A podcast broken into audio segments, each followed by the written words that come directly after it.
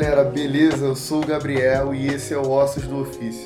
O Ossos é um podcast que vem sendo forjado na nossa mente já há muito tempo e finalmente a gente conseguiu tirar esse projeto do papel.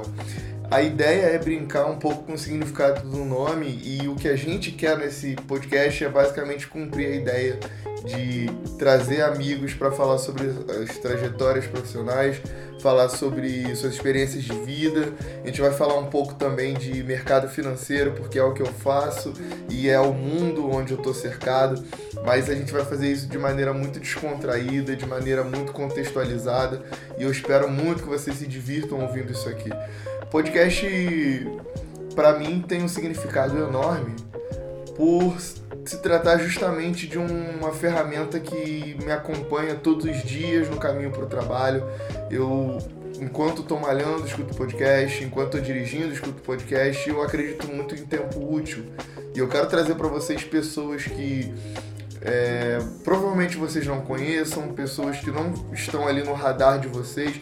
Algumas pessoas, inclusive, são um pouco low profile, mas a gente vai sempre atrás dessas pessoas e quer trazer a história delas para vocês. São pessoas com histórias recompensadoras.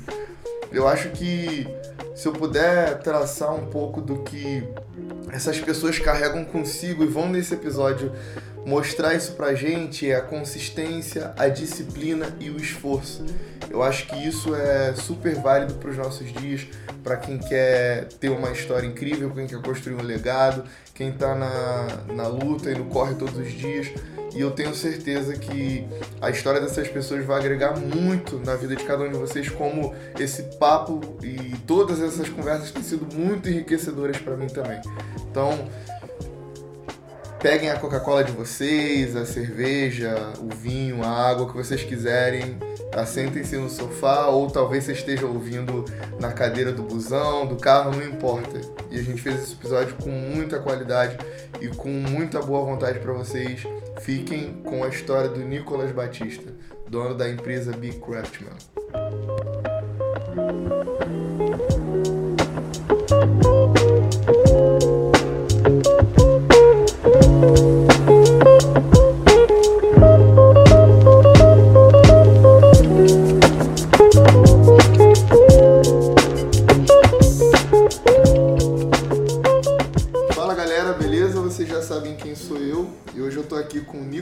Batista. E aí? Nicolas é um grande amigo. É, tô aqui na fábrica dele. Nicolas é fundador da Big Craftman, é esse nome? Crafts. Ah, acertei. e é alguém, é alguém que eu conheci particularmente porque a gente tem amizades em comum. é, até também uma galera da, da faculdade, que, tempo de rural, que falava muito do trabalho dele. Ah, e também eu tenho alguns amigos que são fotógrafos, então acaba talvez sendo o nicho um pouco do, do público que ele atende. A gente acabou fazendo uma amizade, conversando muito, e hoje eu tô aqui com ele para ele contar para vocês um pouco da história, da trajetória, a gente conhecer um pouco sobre a mente de pessoas que fazem o Brasil funcionar, mas que não estão no hype, né? Pessoas que empregam, é, pessoas que empreendem, que sabem os desafios. E o Nicolas é um cara como eu que é jovem e que já trilhou o próprio caminho. Acho que vou deixar ele falar, vou deixar ele se apresentar para vocês, mas acho que é isso, cara. Da Mas hora. é, é meio que isso, cara. É, aí nessa loucura que é tentar tocar uma empresa em um país que morde, sei lá, que é teu sócio na empresa, na real, né? É, é isso. É, aprove- apro- vamos aproveitar então que a gente está num podcast, fica, um- acho que não, a gente não tem nada visual, então conta pra gente, a gente está numa fábrica de quê, o que, que você faz? Cara, a gente tá na fábrica Bering agora, que parece que a Craftsman cons- construiu essa fábrica inteira do zero, mas na verdade não foi isso. Tipo, é uma antiga fábrica de chocolate que fechou, né? A, a, a planta daqui. A marca ainda existe, talvez a galera que tá ouvindo conheça o chocolate Bering, a balinha Toff da Bering é muito famosa. E a fábrica fechou, saiu daqui dessa planta, foi pro, acho que pro sul, não sei. Sendo que a família, que era a dona original dessa marca, continuou com esse prédio. E aí eles tentaram várias coisas. Só que, assim, para quem conhece o Rio, a gente está aqui na periferia do centro, digamos assim. É isso. É, o Santo Cristo é um bairro ali coladinho no centro, mas não é necessariamente o coração da cidade ali, a Avenida Rio Branco e tal. E então essa família tentou várias coisas para esse prédio, para esse prédio aqui. Tentaram alugar para um, um, conjunto de escritórios, assim, que começaram as obras do porto, então estava rolando uma especulação na área, então eles tentaram colocar esses escritórios.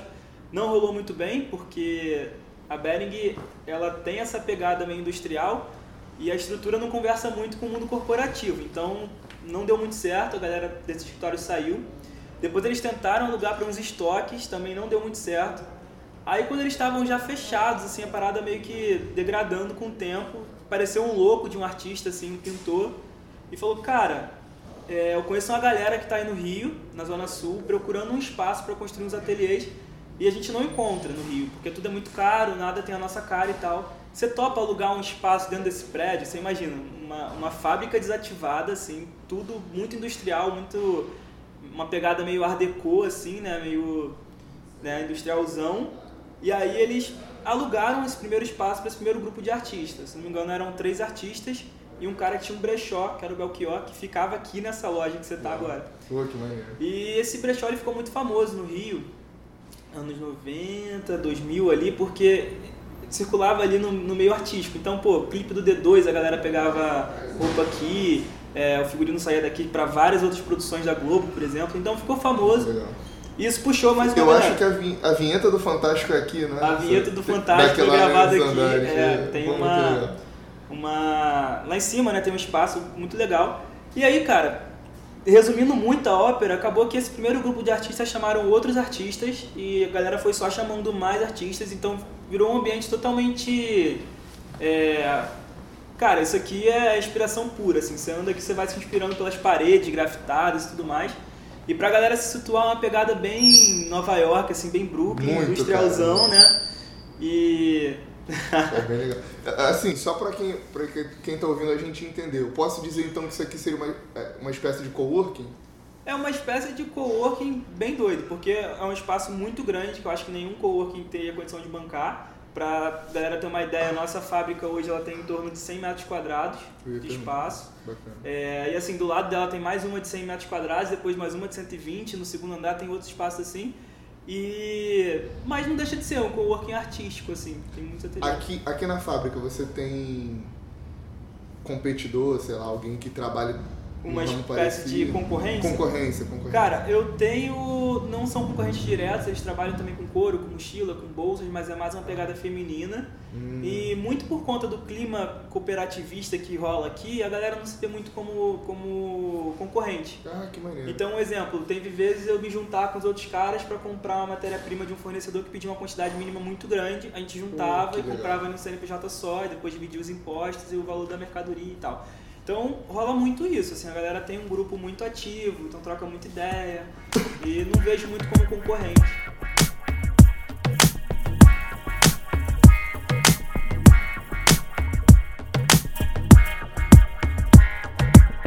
A Bicraftsman, ela começou né, ali como uma marca para fotógrafo. Então a gente, eu na época estava atuando como fotógrafo, então vi a necessidade de ter um produto diferenciado para usar mesmo no meu dia a dia, que sanasse algumas, algumas necessidades que eu tinha e não encontrava no mercado.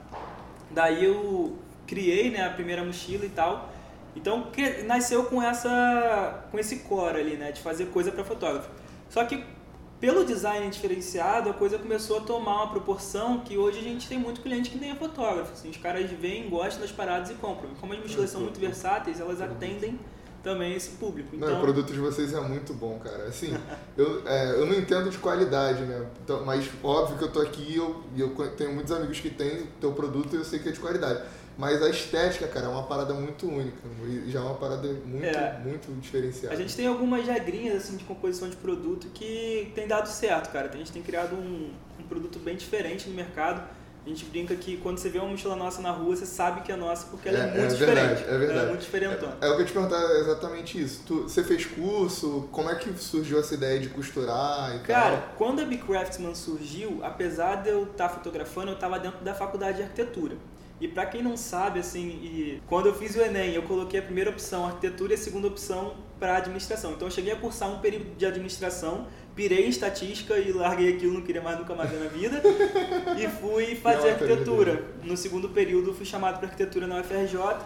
Comecei a cursar e, e pra galera se, se, também entender, a arquitetura ela é uma parada muito ampla quando você pega ali para estudar a história da coisa e tal. É, não é como, como pregam hoje, que virou mais um design de interiores. A arquitetura é a arquitetura de tudo. Você pode fazer móveis, você pode fazer é, prédios, você pode fazer casas pequenas, você pode fazer cômodos, você pode fazer mochilas também. Então, dentro da faculdade. A galera liga muito a casa, né? A Exatamente. Civil, né? E hoje liga muito ao interior da casa, sabe? E Uhum. a arquitetura é muito maior do que isso. Tanto que é um curso de 5 anos de uma carga horária super massiva, assim, uma parada enlouquecedora. E lá dentro eu entendi isso, que a arquitetura estava muito mais ligada ao design das coisas. Quando eu digo design das coisas, é design de tudo que existe. Do que para casa, para interior e tal. Então eu colei lá com uns doidos que pensavam igual eu lá, que era o, Lamo, que era o laboratório de modelos, onde a gente teve a sorte de ter um, um mega orientador, assim, que era o Andrés, que deixava a gente muito livre para criar. Então eu comecei a prototipar lá dentro da, desse laboratório as primeiras coisas, sozinho, né, total. E eu usava muito corte a laser de lá. E uma curiosidade, a Craftsman quase chamou clandestino. Porque apesar de dar muita força para tudo que a gente criava, o, o coordenador ele tinha uma parada assim muito de que a, a faculdade, o que a faculdade cria, o que a faculdade pública cria, ela é de domínio público. Então você não pode criar algo ali para comercializar e criar uma E empresa. tu ali usava a dentro. faculdade E eu pra. comecei usando a faculdade.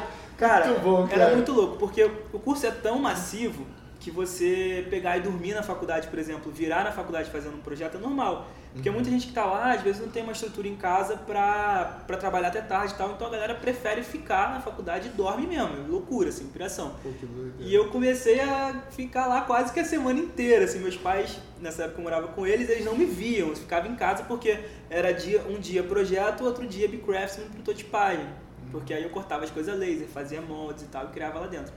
E aí quase chamou clandestino porque ele não podia descobrir. Não podia descobrir. Quando chegava de manhã, assim, a gente escondia as coisas todas, os Nossa. moldes todos pra ele não ver. Mas assim, era um cara super gente fina, depois eu expliquei pra ele e tal, ele super entendeu, Pô, deu força legal, pra cara. marca ali. E- e deixa eu aproveitar então que você falou isso, deixa eu te fazer uma pergunta. É, E aí você me, me dá a sua opinião, cara. Qual é esse rolê de, de empreendedor com, com ensino superior? O que, que tu acha disso, cara? Eu vejo, tem uma galera que fala assim. É, Ah, não, é, fazer faculdade é perda de tempo. Os, os Uhum. homens mais ricos do mundo não, não fizeram faculdade.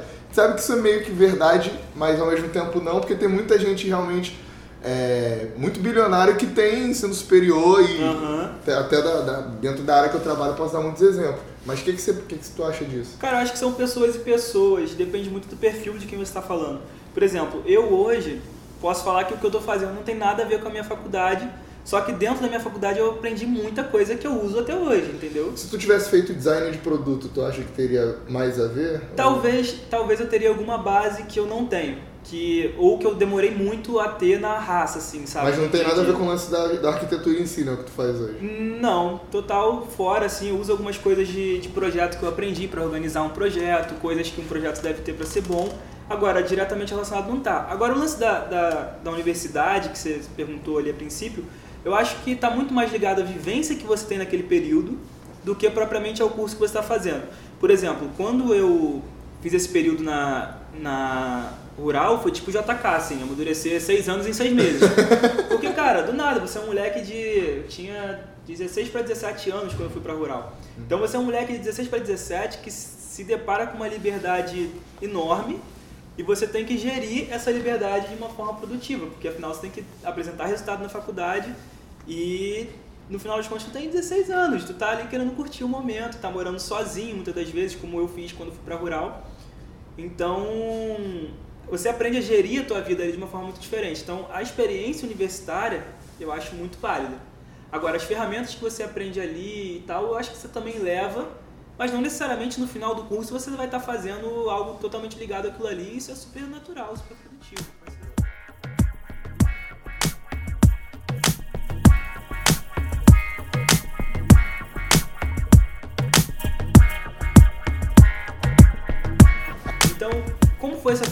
Eu botei na cabeça que eu queria fazer um workshop específico de um fotógrafo.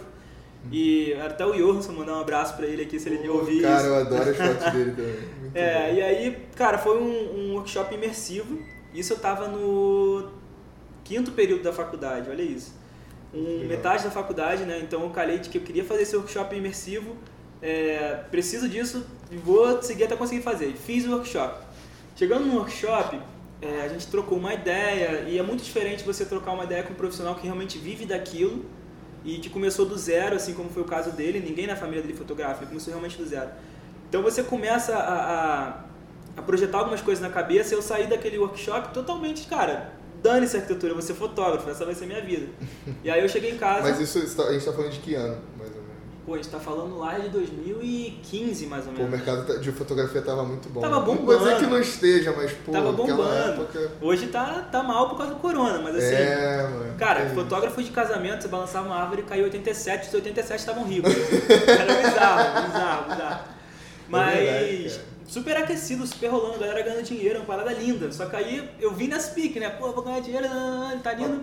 Pra galera entender, o que a gente tá falando? A gente tá falando de, sei lá, fotografar um casamento no final de semana e qual seria o custo, assim, pra, Cara, pra época, 2015? 2015, o meu. Pô, eu era um fotógrafo iniciante, o meu orçamento começava em 4 mil como fotógrafo. Pra fotografar num final de semana. E um final de semana. Nossa. Tá? Cara, Isso eu tô falando só de festa, pacote de 8 horas de evento. Se botasse pré-wedding, tudo, tudo que tinha direito é, com álbum e tal, Caramba. pô, tinha pacote meu que beirava 8 mil com o álbum. Mas como é que era, como é que era custo disso pra você?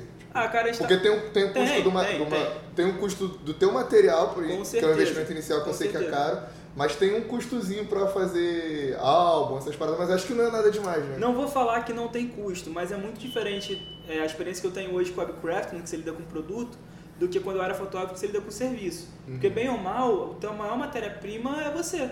Você é o profissional que está trabalhando ali. Então, beleza, eu fiz um, um, grande investimento em equipamento? Fiz. Devo ter gasto bem uns 20 mil em equipamento, tranquilo. Uhum. Mais até, se você contar computador, tudo, beira 40 mil reais de equipamento. Mas tá falando que nada do que um mês de trabalho não pague, né? em 2015, então, filho? Nossa, tranquilo. Cara. Mas, assim, aí, é, um bom fotógrafo, fotógrafo organizado, ele consegue ter uma margem até de, sei lá, 80% do valor que ele tá cobrando ali é lucro, tá? Saca? Ele vai ter que pagar um freela, um freela um dia de evento não é barato, beira aí 600, 700 reais pra fotografar com você. Mas, cara, basicamente o resto ali é do lucro e correr pro abraço. Só tem que ter muita responsabilidade, que você está lidando com uma coisa que não volta. É verdade. E muita muito cuidado no trato com esse material.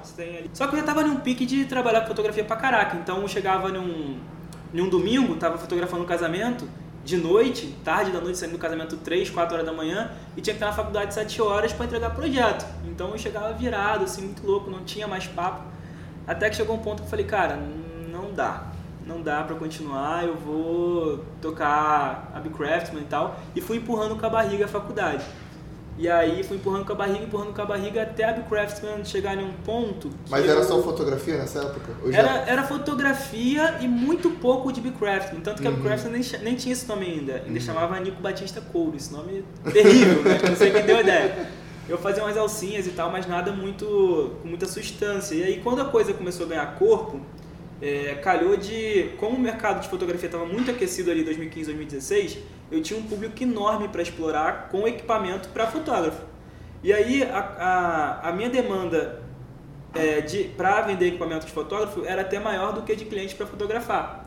Então a coisa começou a crescer muito mais rápido do que a minha carreira de fotógrafo. Hum. E aí quando chegou em um ponto que eu percebi que eu conseguia, que a coisa tinha um futuro, eu peguei e falei, cara, eu vou trancar a faculdade.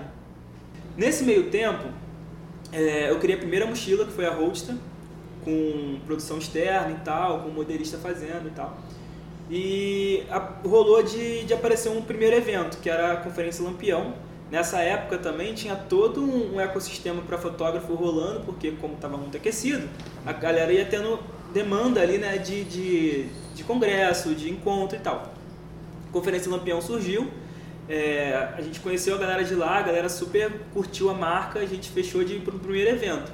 Aí eu peguei a Roadster, que era uma mochila que não existia, basicamente, porque a gente eu criei né, o primeiro modelo, desenhando, rabiscando no papel, levei num cara que costurava, o cara modelou, criou as peças ali que são é, planificações da mochila em 3D, ele costurou o primeiro modelo e eu peguei esse primeiro modelo e falei, vamos para Lampião, estamos pronto, com uma mochila. Caraca.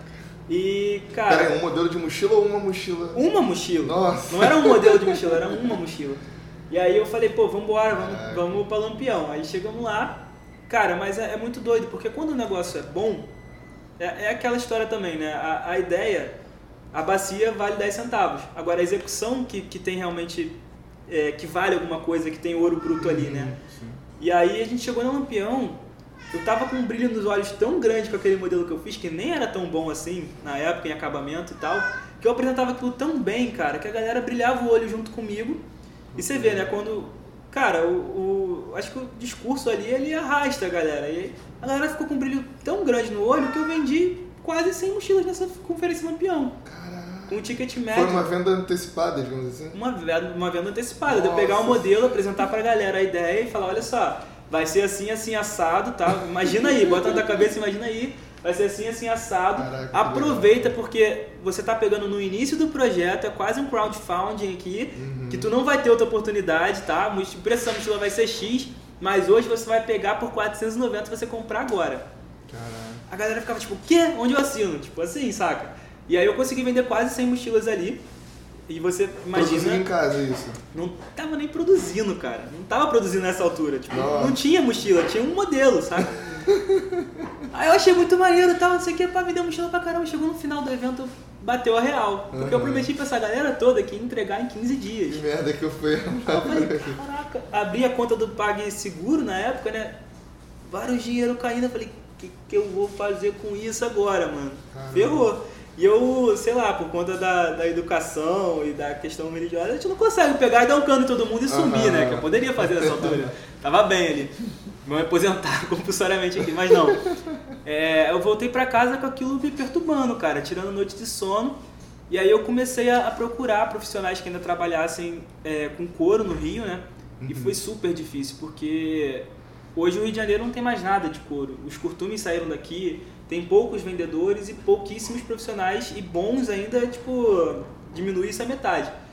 E aí eu de alguma forma descobri que tinha um grupo de WhatsApp onde tinham todos os profissionais que trabalhavam com couro do Rio de Janeiro, basicamente. Ah, que legal. Muita gente, tem mais de 300, 400 pessoas nesse grupo.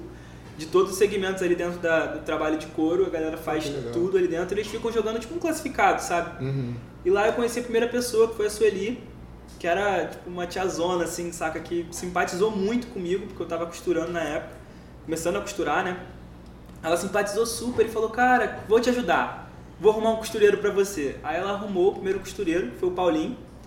E aí tu imagina, né? O Paulinho mandou mensagem, mandou um currículo, entre aspas, né? Uhum. Pô, não, meu nome é Paulo Roberto, eu trabalhei não sei quantos anos, pode falar marca aqui? Tranquilo?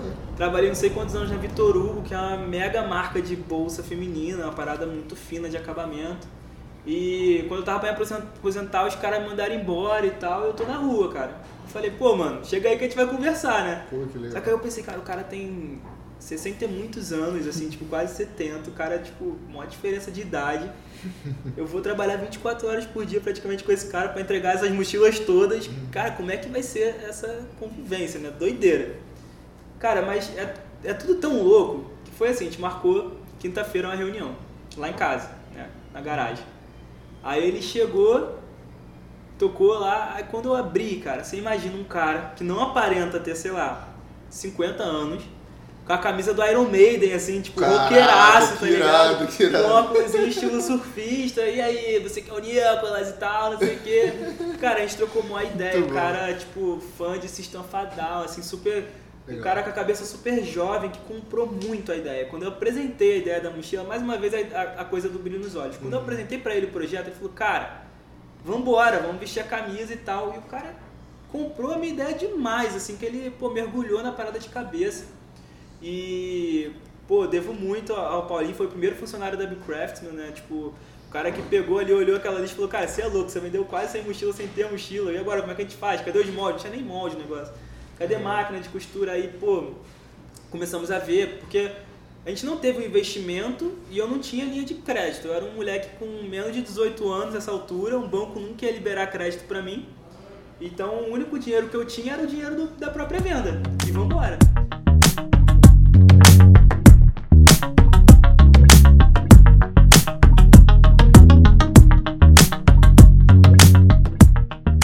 Queria que você falasse para mim como é que é. São duas perguntas em uma, né? Primeiro, como é que você entende a sua relação com o Estado? Geralmente todo empreendedor ele, ele é bem chateado, né? Você, imagina que você tem uma série de custos, tributos para pagar. É, como é que você vê em relação ao Estado? Se você acha que aqui no Rio de Janeiro você tem uma dificuldade maior do que em outros estados? É, não sei, o que, que você pensa em relação a isso? E até a, o que, que você pensa em relação a, ao pensamento que o, que o brasileiro em geral tem com o empresário, né? Com o empreendedor e com o empresário. Que é, muitas vezes é, o, o, empreendedor, o empresário, o Brasil ele é tratado como um cara ruim, né? Porque é o vilão. Uma relação de negócio. É o, o que, que, você acha disso? O que você pensa disso? Cara, em partes, assim, sim, eu sou bem chateado com o Estado. Não porque a gente paga imposto, porque eu acho que tem que pagar mesmo. Eu concordo com essa ideia de que você tem que, tem que dividir, isso tem que rolar, não tem jeito, não tem outra forma da coisa funcionar. Mas eu, eu fico chateado quando eu vejo a forma como esses caras fazem a gestão do nosso dinheiro.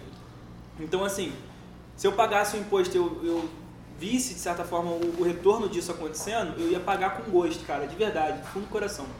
Mas não é o que acontece. A gente vê inúmeros escândalos, os caras desviando, às vezes você sai com o teu carro, cai num buraco, pô, tem um, mega prejuízo com tua roda que, que empena. A gente vem de Belfort, a gente sabe como é que é essas coisas, né, cara? A gente sabe. Tipo, pô, os caras não, não tem nenhuma mentalidade de gestão ou de de levar a coisa a sério, eles só querem entrar ali e se aproveitar ao máximo do sistema e não dão retorno nenhum pra gente. Então é um, é um grande ralo que você está jogando dinheiro ali, quase um buraco negro, né? Que você joga mais dinheiro e vai aumentando, que eles vão te cobrando cada vez mais. Então hoje você tem aí um sistema que te desencoraja de crescer.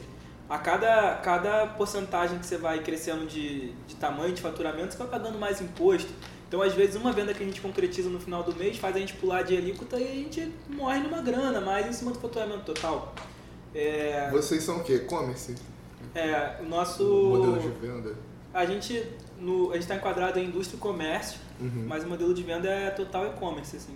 Acho que hoje 98% das nossas vendas é e-commerce, 2% é loja física. Então, é, então é... paga na, na compra do, da matéria-prima e paga pro envio. É, duplamente taxado em tudo, triplamente taxado. A gente paga na matéria-prima, paga no envio, paga no frete, paga no meu imposto de renda que eu declaro sobre o meu rendimento. Então a gente paga o tempo todo, cara. Só, a gente só paga. e ver retorno que é bom, retorno. a gente não, não vê, a gente só paga. Agora, o que você perguntou também sobre o Rio de Janeiro. A gente está num, num estado. Se a gente fosse começar assim, a, a, botar em categorias, está lá, Brasil entre os mais difíceis de empreender e Rio de Janeiro no estado mais difícil de se empreender. Por que, que, eu falo isso? Hoje no Rio de Janeiro você tem o ICMS mais caro do Brasil, se eu não me engano. Posso é. estar enganado aqui, salvo engano, é o ICMS mais caro do Brasil, se não for mais caro, estaria entre no top 3. Além disso, é, um exemplo, se você dá um mole, então fica apertado, período de pandemia acontece, que tem empresa sabe como é que é isso. E deixa de pagar um título para honrar, por exemplo, o salário de um colaborador, Cara, se esse título for protestado, as taxas de cartório de protesto daqui do Rio de Janeiro também são as maiores do Brasil. Hoje, um exemplo, se você tem um título de, sei lá, 300 pila que é protestado, tu paga 800 só de taxa de cartório. Caramba. 800 de cartório. Muita grana. Então, assim, é, é uma porrada atrás da outra que você vai tomando pra, pra criar casca. Tem que ter muita vontade, muita, muita vontade de fazer. O brasileiro, ele criou muito na cabeça, hoje a gente vê isso numa corrente mundial, na real é, de que o patrão é o vilão dele. Mas uhum. muitas das vezes o, colaborador não tem uma ideia clara de quanto, por exemplo, que a gente perde para o Estado. Hoje, eu ouso dizer que o, o, salário de um colaborador ele custa o dobro para a empresa porque metade vai para o Estado. Uhum. Então a gente paga muito imposto, paga muita coisa sobre o, o, o colaborador e outra. Você que, que pô, tá aí no, no ramo do investimento e tal, sabe por exemplo, a gente deposita FGTS, esse cara pega esse dinheiro minimamente corrigido, de uma forma ridícula, e muitas das vezes não vê retorno nisso. Uhum. Beleza, Exato. o cara fica feliz da vida depois que trabalha lá 30 anos, tem uma graninha no FGTS, mas, cara, se ele tivesse liberdade de escolher onde ele quer aplicar o próprio dinheiro, ele veria um resultado muito maior, assim. É, queria que tu falasse então, você tocou no assunto, é uma coisa que eu queria muito te ouvir como é que, como é que foi psicologicamente para lidar com essa questão de dessa crise sanitária que a gente está hoje? Se isso afetou você, se isso afetou os negócios? É, putz, eu imagino que seja muito difícil. Eu que trabalho com a parte de investimento, é, muito, muito, muito, boa parte da minha carteira de clientes são de empreendedores também. Uhum. E, pô, já, assim, sinceramente, já tive conversa de, com cliente assim de um dia parar para conversar sobre negócio, sobre, sobre a carteira dele, o cara em lágrimas chorar, porque como empreendedor teve problema para pagar a conta, ter que demitir funcionário. E eu sei que, assim, é uma coisa que tem afetado, a gente ainda está no período de, de, de, quarentena né, e tal. Alguns dizem que agora está em platô, né, a curva, está mais tranquilo, outros falam que vai ter um segundo surto. Isso aí, uma como é que foi para você, né? cara? Isso aí?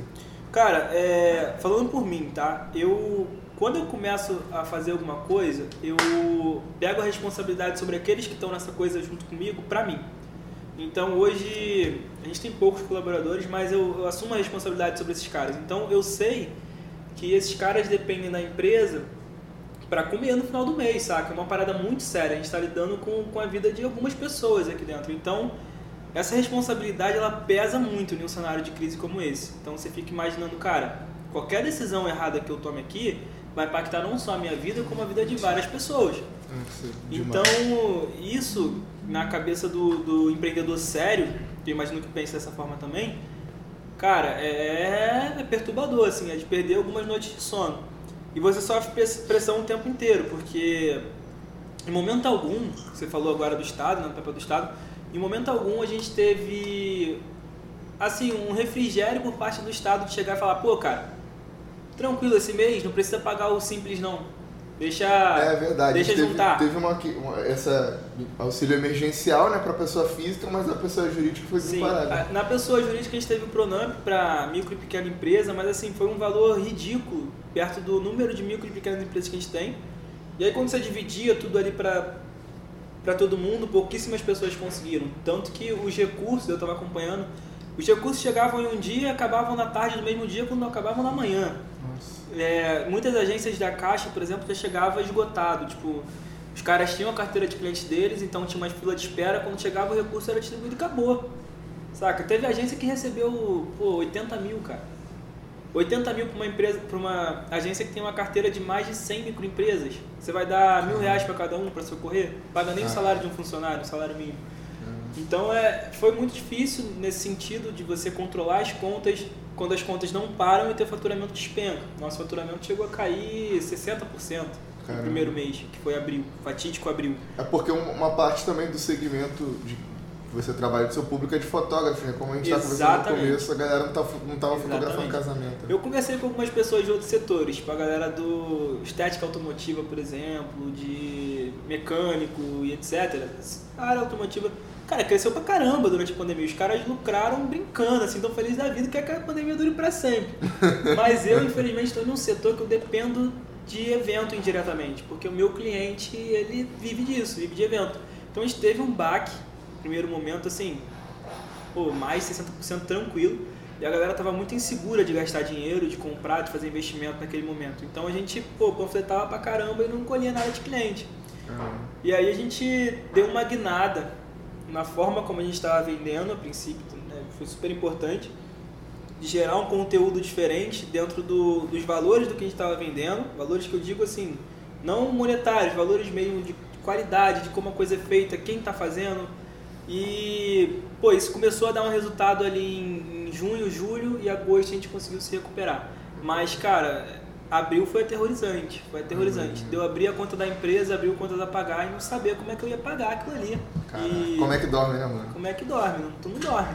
Mas você encontrou alguma oportunidade nessa crise, alguma, alguma maneira de, de cortar é, custo, negociar com fornecedor, alguma outra maneira de vender, achar algum outro público? Cara, a gente foi forçado a achar outro público, isso foi super positivo, já que os fotógrafos não estavam é, com bala na agulha naquele momento, super compreensivo. A gente foi obrigado a migrar um pouquinho, focar nos outros públicos. Isso foi bem legal, porque a gente conseguiu atrair uma galera que antes não estava conhecendo a marca e ganhando volume, né? É, na forma de trabalhar também mudou, né? Bem ou mal, a gente adotou parte de, de no início era total home office, só estava eu trabalhando. É, depois foi voltando gradativamente, o André voltou, que o André é o nosso gerente de produção, ele voltou. Depois a gente começou a ter um cortador freelance trabalhando sozinho na produção. E até agora a gente não voltou, por exemplo, com a costura para a fábrica porque deu super certo trabalhar em casa. Então a gente está estudando como é que vai ser para formalizar isso, mas já adianto que os profissionais estão super felizes, porque eu tenho o Paulinho, mesmo que eu citei no início, ele mora em São João. Então, pô, o Paulinho perdia só de metrô, de metrô não, de trem todo dia, em média uma hora e meia, duas horas por trecho. Então, pô, é três horas, quatro horas do dia do cara que é perdido né, no transporte. E hoje ele pode usar essas horas ou para descansar ou para puxar um pouquinho mais de trabalho, como ele dentro respeitando os limites dele, claro. Legal. Então a gente está tá vendo isso, está conversando, claro, junto com todo mundo para fazer da melhor forma, mas até na estrutura da empresa isso foi muito bom. Assim, foi um período para a gente sentar, claro, desesperado, sentar tremendo e, e, refletir sobre o que a gente estava fazendo e como é que podia melhorar, sabe? Foi um período de muita conversa com o André, de como é que a gente vai estruturar as coisas de novo, é, como é que vai ser daqui para frente, como é que a gente pode preservar principalmente a renda dessa galera que está trabalhando com a gente, que está correndo atrás e que abraçou. Legal. Então, assim, é... cara, eu acho que eu dei muita sorte com o colaborador, porque os caras realmente abraçaram no início e vambora, vamos levantar a empresa. Isso aí.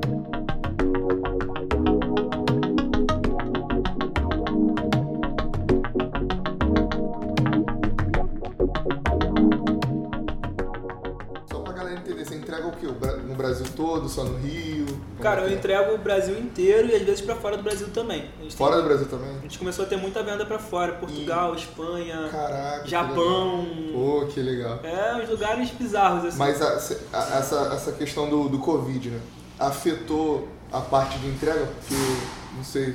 A, a, gente. Até então acho que o correio tava, tava é, em greve, né? O, antes do Covid, quer dizer, durante o Covid o correio ainda não tava em greve. O correio foi entrar em greve no final do Covid. No final, né? Uhum. Só que o que, que aconteceu?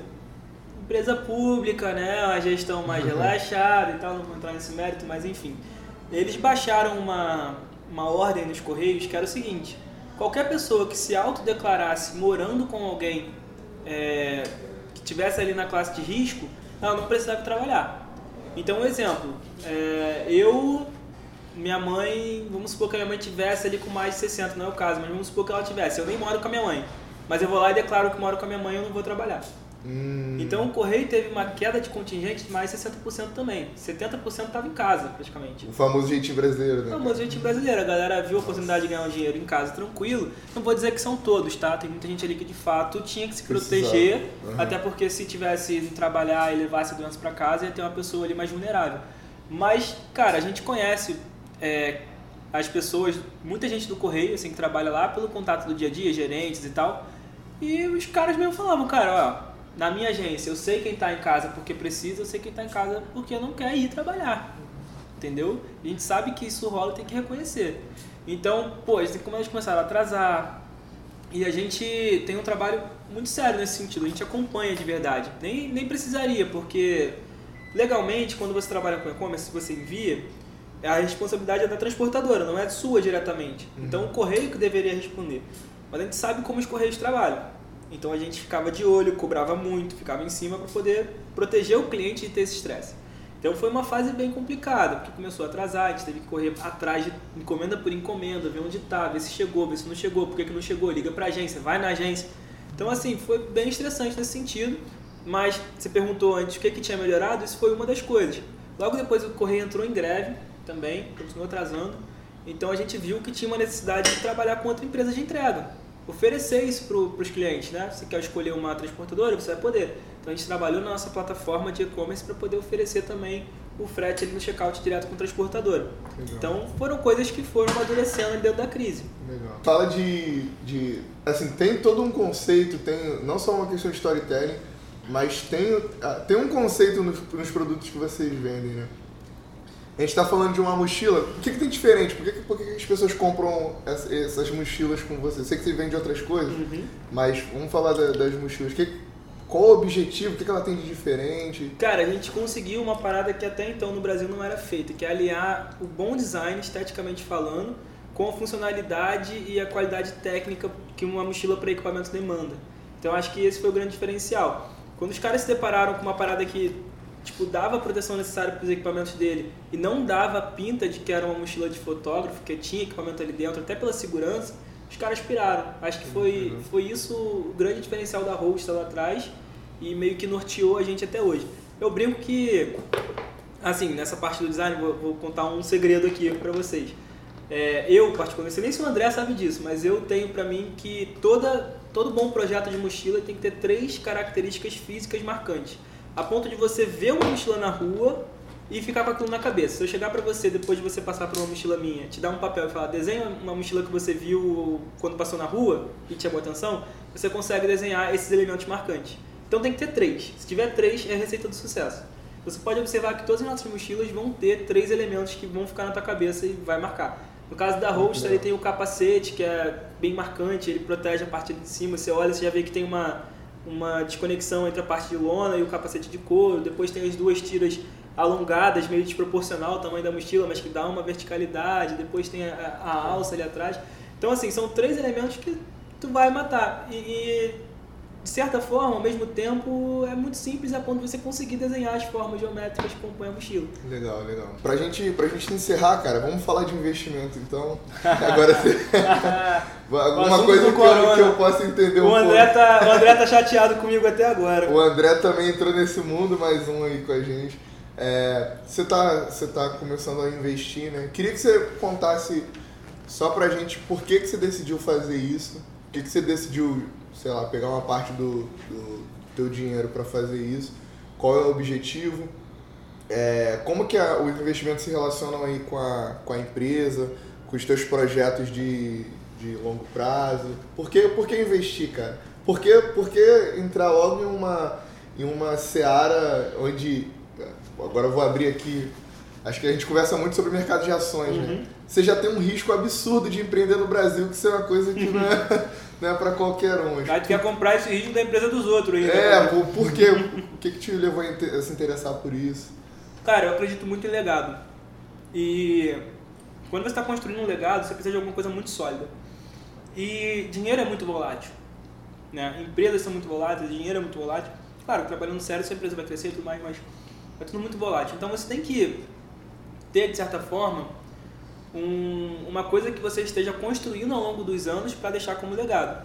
Então eu vejo meus investimentos dessa forma. Eu tô todo mês ali tirando uma parte do que eu construí a pequeníssimo prazo na empresa e dedicando ao meu legado futuro. É aquilo que eu vou usufruir na minha aposentadoria, aquilo que eu vou deixar para meus filhos e aquilo que, que vai ficar, é claro, além da minha história e da, do meu legado como empresário, como empresa, é essa parte financeira. Então, por conta disso que eu decidi é, investir. Quando eu percebi que tudo que eu estava pegando ali de, de rendimento da empresa, do meu Prolabore, e não estava virando nada, porque, beleza, coisas dão uma satisfação temporária, que você vai lá e compra aquilo que você sempre quis ter. Pô, sempre quis ter um iPhone, sempre quis ter um, sei lá, um smartwatch. Você compra aquela parada, vai te dar aquela satisfação naquela hora, e dois meses depois aquilo já passou, você está mirando em outra coisa. Então, coisas te dão satisfação temporária. Legado não, legado ele é, pô, ele vai durar mais do que a minha própria existência na Terra. Então, parece meio viagem na minha cabeça, mas eu foquei muito nisso. Eu quero construir alguma coisa e eu, eu cara, eu sou muito bitolado com essas coisas, de achar que eu estou trabalhando e não estou deixando nada, sabe? Tipo, não estou criando nada, construindo nada. E que daqui a pouco eu vou olhar para trás e não vou ter feito nada, vou ter perdido tempo. Hoje meu grande arrependimento foi não ter começado a investir lá atrás com, sei lá, 14 anos quando eu tive aula de economia no técnico de, de administração.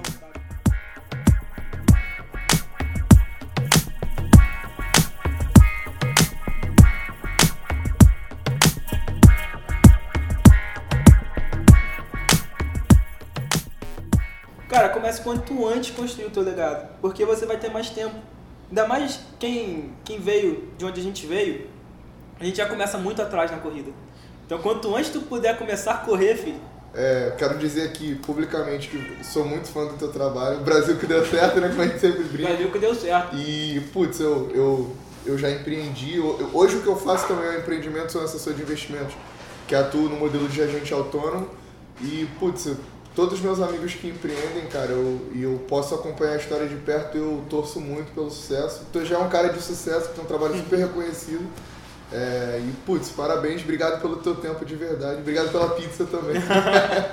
Cara, eu que agradeço, é ótimo trocar essa ideia. Você é um cara que eu admiro pra caramba também, vou deixar isso registrado publicamente também que pro meu legado.